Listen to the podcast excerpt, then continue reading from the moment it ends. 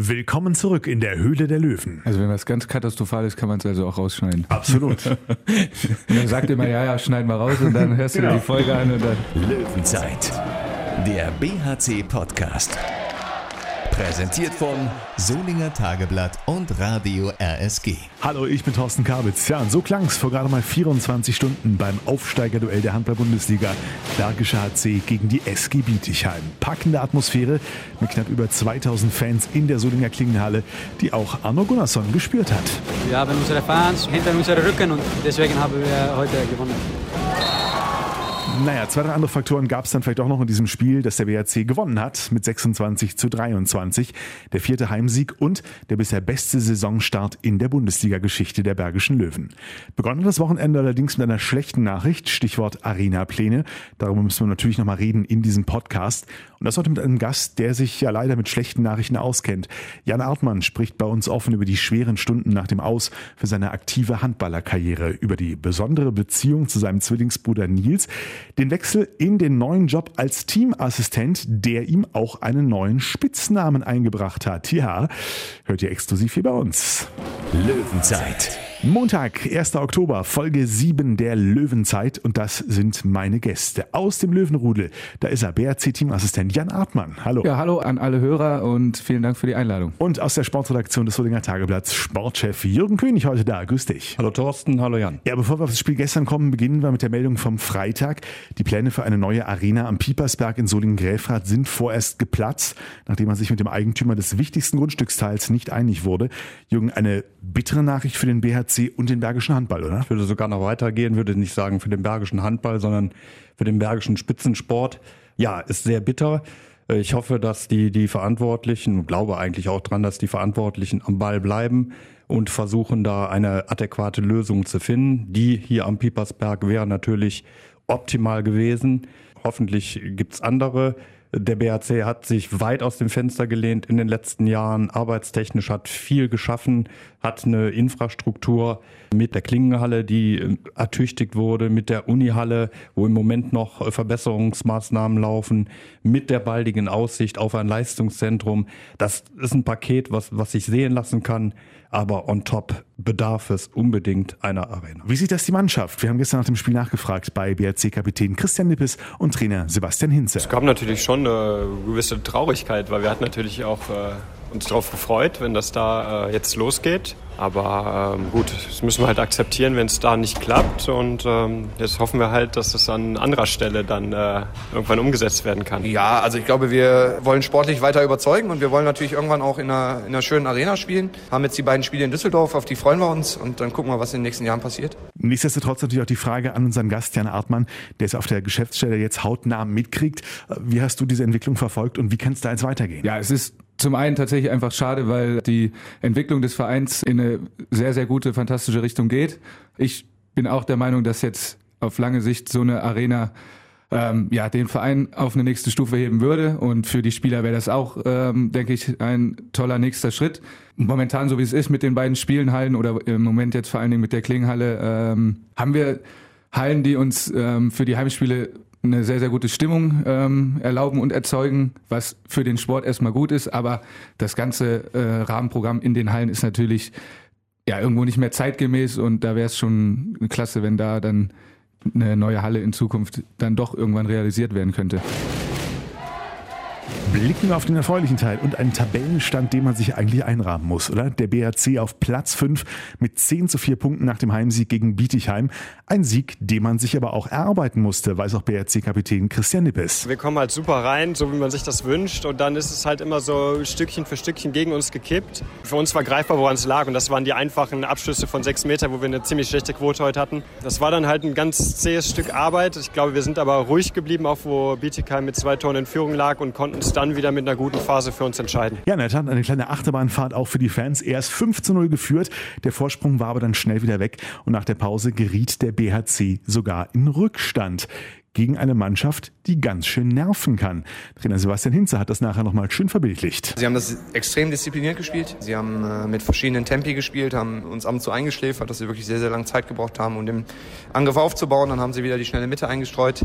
Ähm, das haben sie sehr, sehr clever gemacht, da waren wir äh, darauf vorbereitet, aber das ist natürlich extrem anstrengend für den Kopf, wenn man kein Polster hat und das haben wir heute bis auf äh, die Anfangsphase haben wir es verpasst, äh, für dieses Polster zu sorgen. Jan Artmann hat es natürlich auch in der Halle live mitverfolgt. Was hat aus seiner Sicht am Ende den Unterschied gemacht? Wieso hat der BRC dann doch nochmal die Kurve zum Schluss gekriegt? Ich glaube, dass das mehrere Faktoren sind. Zum einen ähm, die Systeme, im Angriff wie auch in der Abwehr vor allen Dingen, die sich über das Spiel gesehen, finde ich, durchgesetzt haben. Und wir, denke ich, auch das Selbstvertrauen aus den ersten Spielen hatten mit äh, den drei Heimsiegen zuvor, die dir natürlich das Selbstverständnis auch geben, dass man auch einen Rückstand mit zwei Toren auch zu Hause auf jeden Fall wieder ähm, umdrehen kann und dann in den entscheidenden Phasen dann doch auch die Abschlüsse, die dann drin waren, zum Beispiel der letzte von Milan, dann eine wichtige Parade von Bastian Rutschmann, der von äh, außen frei hält und in den entscheidenden Situationen doch die Konsequenz, die es dann auch braucht, um das zu drehen und auch in meinen Augen verdient über die Bühne zu bringen. Ja, und da war dann auch der zwischenzeitlich eingeschläferte Trainer wieder hellwach. Ja, es geht für uns ja in erster Linie um den Klassenerhalt und dann sind das extrem wichtige Punkte. Also wir haben jetzt acht Punkte Vorsprung auf den Abstiegsplatz und vor der Partie haben wir uns gesagt, dass das eigentlich die wichtigste Partie der letzten Wochen ist. Wir sind gut gestartet, aber wir hätten uns davon nichts kaufen können, wenn wir heute das nicht vergoldet hätten. Und äh, die anderen Punkte äh, waren Bonuspunkte. Es war viel, viel einfacher mit äh, freier Brust, mit freiem Kopf zu spielen und das hat man heute gesehen, dass wir eine extreme Stresssituation hatten. Aber das haben die Jungs auch gelöst und da bin ich sehr stolz auf sie. Aber der Stress geht weiter für den BHC schon am Donnerstag in Wetzlar. Der Ausblick auf die nächsten unangenehmen Gegner. Gleich hier in der Löwenzeit. Vorher schauen wir mal, wie unangenehm es jetzt für Jan Artmann wird. Rudelfunk. Jan Artmann, geboren am 23. Mai 1991, genauso wie dein Zwillingsbruder Nils, mit dem du ja bis Sommer 2017 einige Jahre zusammen beim BHC gespielt hast. Wer ist eigentlich der Ältere von euch beiden? Ich. Das war aber ein Kaiserschnitt und deswegen sehr, sehr nah beieinander. Ähm, wir wissen es nicht wirklich äh, medizinisch fundiert. Der Mythos hält sich nach wie vor, dass es nur zwei Minuten waren, aber die waren in der Vergangenheit auch ab und an schon entscheidend, wenn es dann in der Mannschaft, wenn wir zusammengespielt haben, um verschiedene Aufgaben ging, war es dann manchmal nicht unwichtig, dass ich der Ältere war, weil ich dann die doch etwas bessere Aufgabe kriegte als dann mein Bruder Nils. Das deckt sich zu 100 Prozent mit der Aussage deines Bruders. Also es scheint dann äh, auch an den zwei Minuten irgendwas dran zu sein. Aber nimm uns mal ein bisschen mit zurück in die Kindheit. Gerade bei Zwillingen ja immer spannend. Was habt ihr außer dem Geburtsdatum gemeinsam? Was unterscheidet euch? Wir hatten bis auf zwei Jahre in Duisburg die ganze Handballzeit äh, gemeinsam verlebt. Wir waren im gleichen Kindergarten, in der gleichen Gruppe, in der Grundschule zusammen, in der weiterführend auf dem Gymnasium in einer Klasse, bis man dann die Kurse ein bisschen selber gewählt hat. Letztlich unser ganzes Leben über eine ganz, ganz lange Zeit äh, gemeinsam bestritten haben, zusammen ähm, von zu Hause ausgezogen sind hier nach Soling. Ähm, als Nils dann auch zum BRC wechselte, passte das dann einfach sehr, sehr gut. Von daher ganz, ganz viel zusammen erlebt, was auch vieles auch erleichtert hat, weil man natürlich dann immer unmittelbar einen Bruder und auch Freund da hatte, mit dem man dann Sachen diskutieren und besprechen konnte oder frustlos werden. Nicht zu vergessen aber unsere Schwester, die zwei Jahre älter ist und äh, die, glaube ich, auch in der Handballzeit manchmal zurückstecken musste, weil wir natürlich auch früh schon viel unterwegs waren und meine Eltern das auch gerne mitgemacht haben, weil ihnen das großen Spaß macht, da dabei zu sein, die aber auch äh, einen sensationellen Weg hat und deswegen sind wir da, glaube ich, als drei Kinder sehr, sehr gut zusammen durch unsere ersten 27 beziehungsweise 29 Lebensjahre gekommen. Viel zusammen erlebt, aber auch zusammen gelebt eine Zeit lang mit deinem Bruder. Wie lief das so? Ich sag jetzt mal gut, aber es gab auch die äh, ein oder anderen äh, Differenzen, die es, glaube ich, in so einem Haushalt dann gibt. So ein paar unterschiedliche Auffassungen von Aufräumstatus oder Wäsche waschen und sortieren. Äh, aber in Summe wirklich super. Das war echt cool, die äh, Zeit, die wir da zusammen gewohnt haben und äh, hat großen Spaß gemacht. Und die kleinen Reibereien, gerade bei Zwillingsbrüdern, glaube ich, sind da auch zu verkraften gewesen. Zu verkraften gab es in jüngerer Vergangenheit aber auch Rückschläge. Ja, du bist heute hier nicht als Spieler, sondern als Teamassistent. Diese neue Position wurde geschaffen. Im blühenden Alter von 27 Jahren musstest du deine Karriere beenden, hast mittlerweile eine neue Hüfte. Wie war dieser Moment, als du realisiert hattest, oh, das, was du vielleicht in deinem Leben am liebsten machst, äh, Leistungshandball, kann ich nicht mehr machen? Ähm, also um ehrlich zu sein, war das wirklich ein sehr, sehr schwerer und harter Moment für mich. Ich äh, wusste zwar, dass die Hüfte nicht in einem idealen Zustand ist, was aber auch durch Leistungssport einfach auch durch die, die Belastung passieren kann, aber die finale Diagnose war dann schon im ersten Moment für mich ein harter Schlag. Natürlich weiß man auch, dass man nicht bis 67 Handball spielt. Trotzdem war es die letzten Jahre ähm, ja mein absoluter Lebensmittelpunkt und das dann zum Glück noch ein Stück weit selbst entschieden, aber aufgeben zu müssen war schon sehr, sehr schwer und hat auch wirklich eine ganze Zeit gedauert, um das so zu verstehen und zu realisieren. Das ist ja wahrscheinlich auch ein Moment, wo man umso mehr äh, mit Freunden drüber spricht, mit der Familie. Gerade ihr habt auch äh, von der Familie her eine sehr enge Bindung. Ihr seid auch ähm, sehr religiös eingestellt. Dein Vater äh, hat eine Pfarrstelle, deine Mutter ist Religionslehrerin, beide haben Theologie studiert. Hilft das in solch einer Situation nochmal eine Spur mehr? Also wahrscheinlich ist es doch ein Teil der äh, Einstellung meiner Eltern, die sie auch einfach beruflich haben und wir im christlichen äh, Hause aufgewachsen und erzogen wurden und meine Eltern einfach extrem die Werte, die auch die Kirche vermittelt, würde ich sagen, an uns Kinder weitergegeben hat. Man muss sagen, dass meine Familie, meine Freundin und auch der ein oder andere Spieler, mit denen ich zum Beispiel Fabian Gutputz eine sehr, sehr enge Freundschaft und Verbindung habe, die schon extrem wichtig für mich waren, weil ich mit dieser Diagnose schon auch am Anfang überfordert war. Dann meine Mutter hatte, die einfach so wie sie ist, mir sehr, sehr gutes Gefühl gibt, wenn sie sagt, wir kriegen das alles hin und das ist kein Problem und wir schaffen das. Und mein Vater, der das ein bisschen rationaler konnte und ähm, mir dann auch geholfen hat, das so in Bahnen und Pläne zu lenken und nicht so von dieser Gesamtmasse an Gedanken und vielleicht auch Sorgen ähm, ja, erdrückt zu werden. Da finde ich schon, dass das äh, eine sehr, sehr gute Stütze war und das mir dann schon, schon viel, viel leichter gemacht haben, das Ganze so zu ordnen und dann zu gucken, wie das weitergehen kann. Jetzt bist du nicht mehr der Handballer, jetzt bist du der, ja, ein Teil der, des Vereins. Wie sieht denn deine Woche aus? Welche Arbeiten musst du alles erledigen? Zu Beginn war es sehr, sehr viel, gerade in der Organisation mit den neuen Spielern, sei es der Raffa, der äh, mit zwei kleinen Kindern hier hingekommen ist, wir auf der Suche nach einem Haus waren, wo er mit der Familie ähm, einziehen kann. Also diese ganzen Geschichten, die Kindergartenplätze dann für die beiden Kids. In der Arbeit in der Woche ist es dann Planung der Hallen, was immer mal wieder ein bisschen schwieriger ist, weil man da mit Schulen koordinieren muss, dass das mit den Hallenzeiten passt, dann die, die Auswärtsfahrten planen, Essen für die Jungs organisieren, dass die da versorgt sind. Und dann sind das auch ganz viele Sachen, die dann von den Spielern kommen, sei es ein Knöllchen oder irgendeine äh, Geschichte, die sie nicht ganz verstehen, mit Versicherungen. Also ganz viele kleine Sachen, die äh, hoffentlich dann den Spielern ermöglichen, sich wirklich ausschließlich auf das Sportliche zu konzentrieren. Und ich versuche dann einfach im Hintergrund da so den Rücken freizuhalten bei verschiedenen Fragen, die sie dann alleine vielleicht nicht so schnell lösen können. Und sonst bin ich äh, im Büro mit, mit Philipp Tichy, kriegt da dann auch so ein bisschen Einblicke in seine Tätigkeit, was mir ähm, auch viel Spaß macht, das mal zu sehen. Und äh, bin aber auch viel beim Training und ähm, guck bei den, bei den Einheiten zu, weil mich auch einfach nach wie vor ja, der Handball unfassbar interessiert und auch so die Entwicklung ähm, interessiert unserer Mannschaft und die tägliche Arbeit sehr interessiert.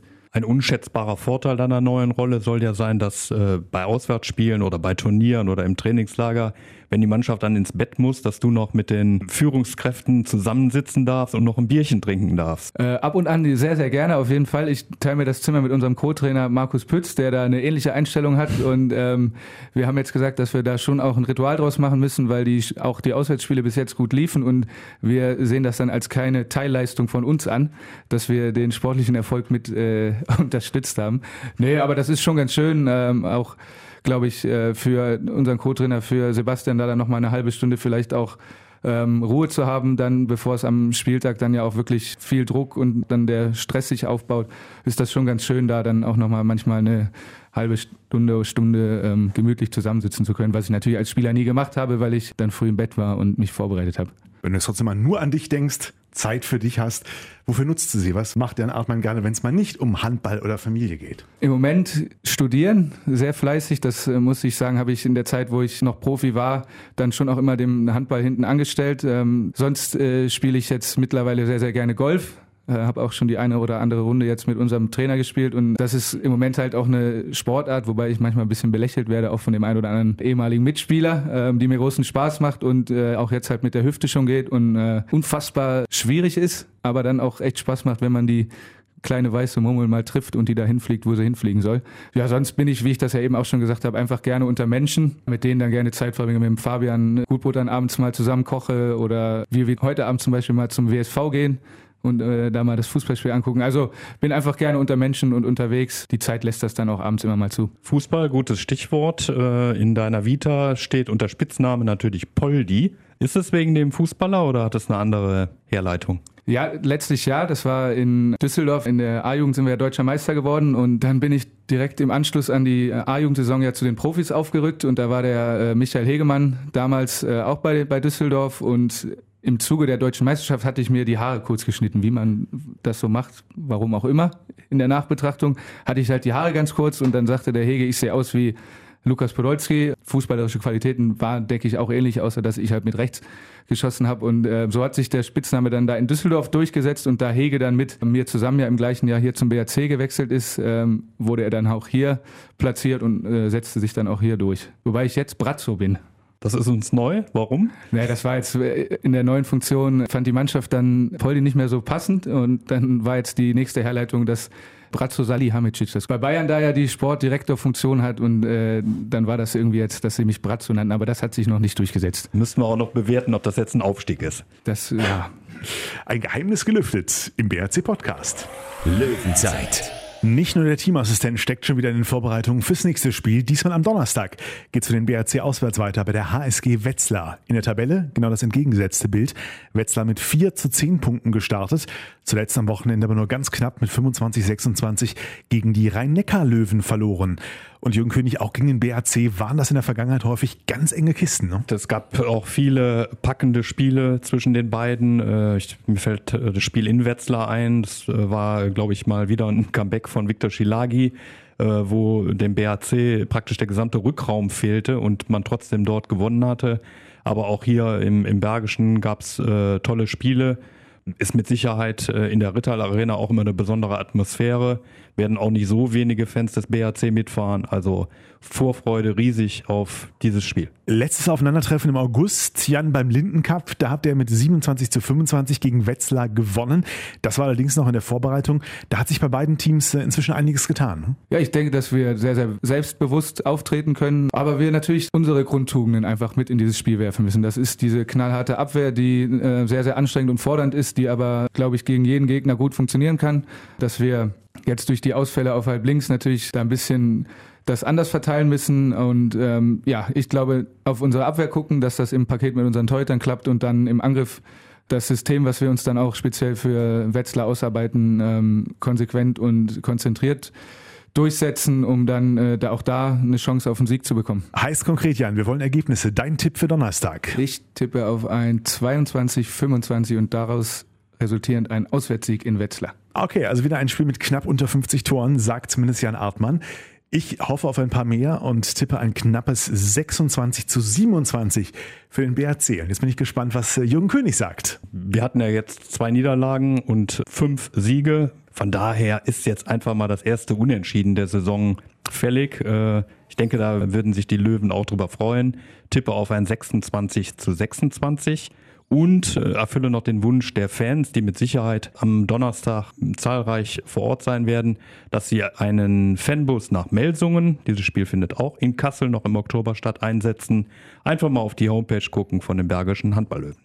Ja gut, Plan ist wichtig. Ne? Die kommenden Wochen werden etwas anders für den Bergischen HC als sonst. Nach Wetzlar das kommende Wochenende spielfrei, bevor es dann wieder am Donnerstag mit dem Heimspiel in der Unihalle gegen Leipzig weitergeht. Vorher kommen wir wieder verlässlich nächsten Montag mit dem neuen BHC Podcast. Bis dahin, danke Jan Hartmann. Vielen Dank. Danke Jürgen König. Danke euch auch.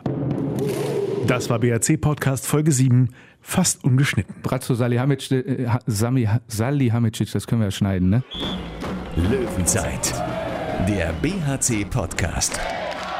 Präsentiert von Solinger Tageblatt und Radio RSG.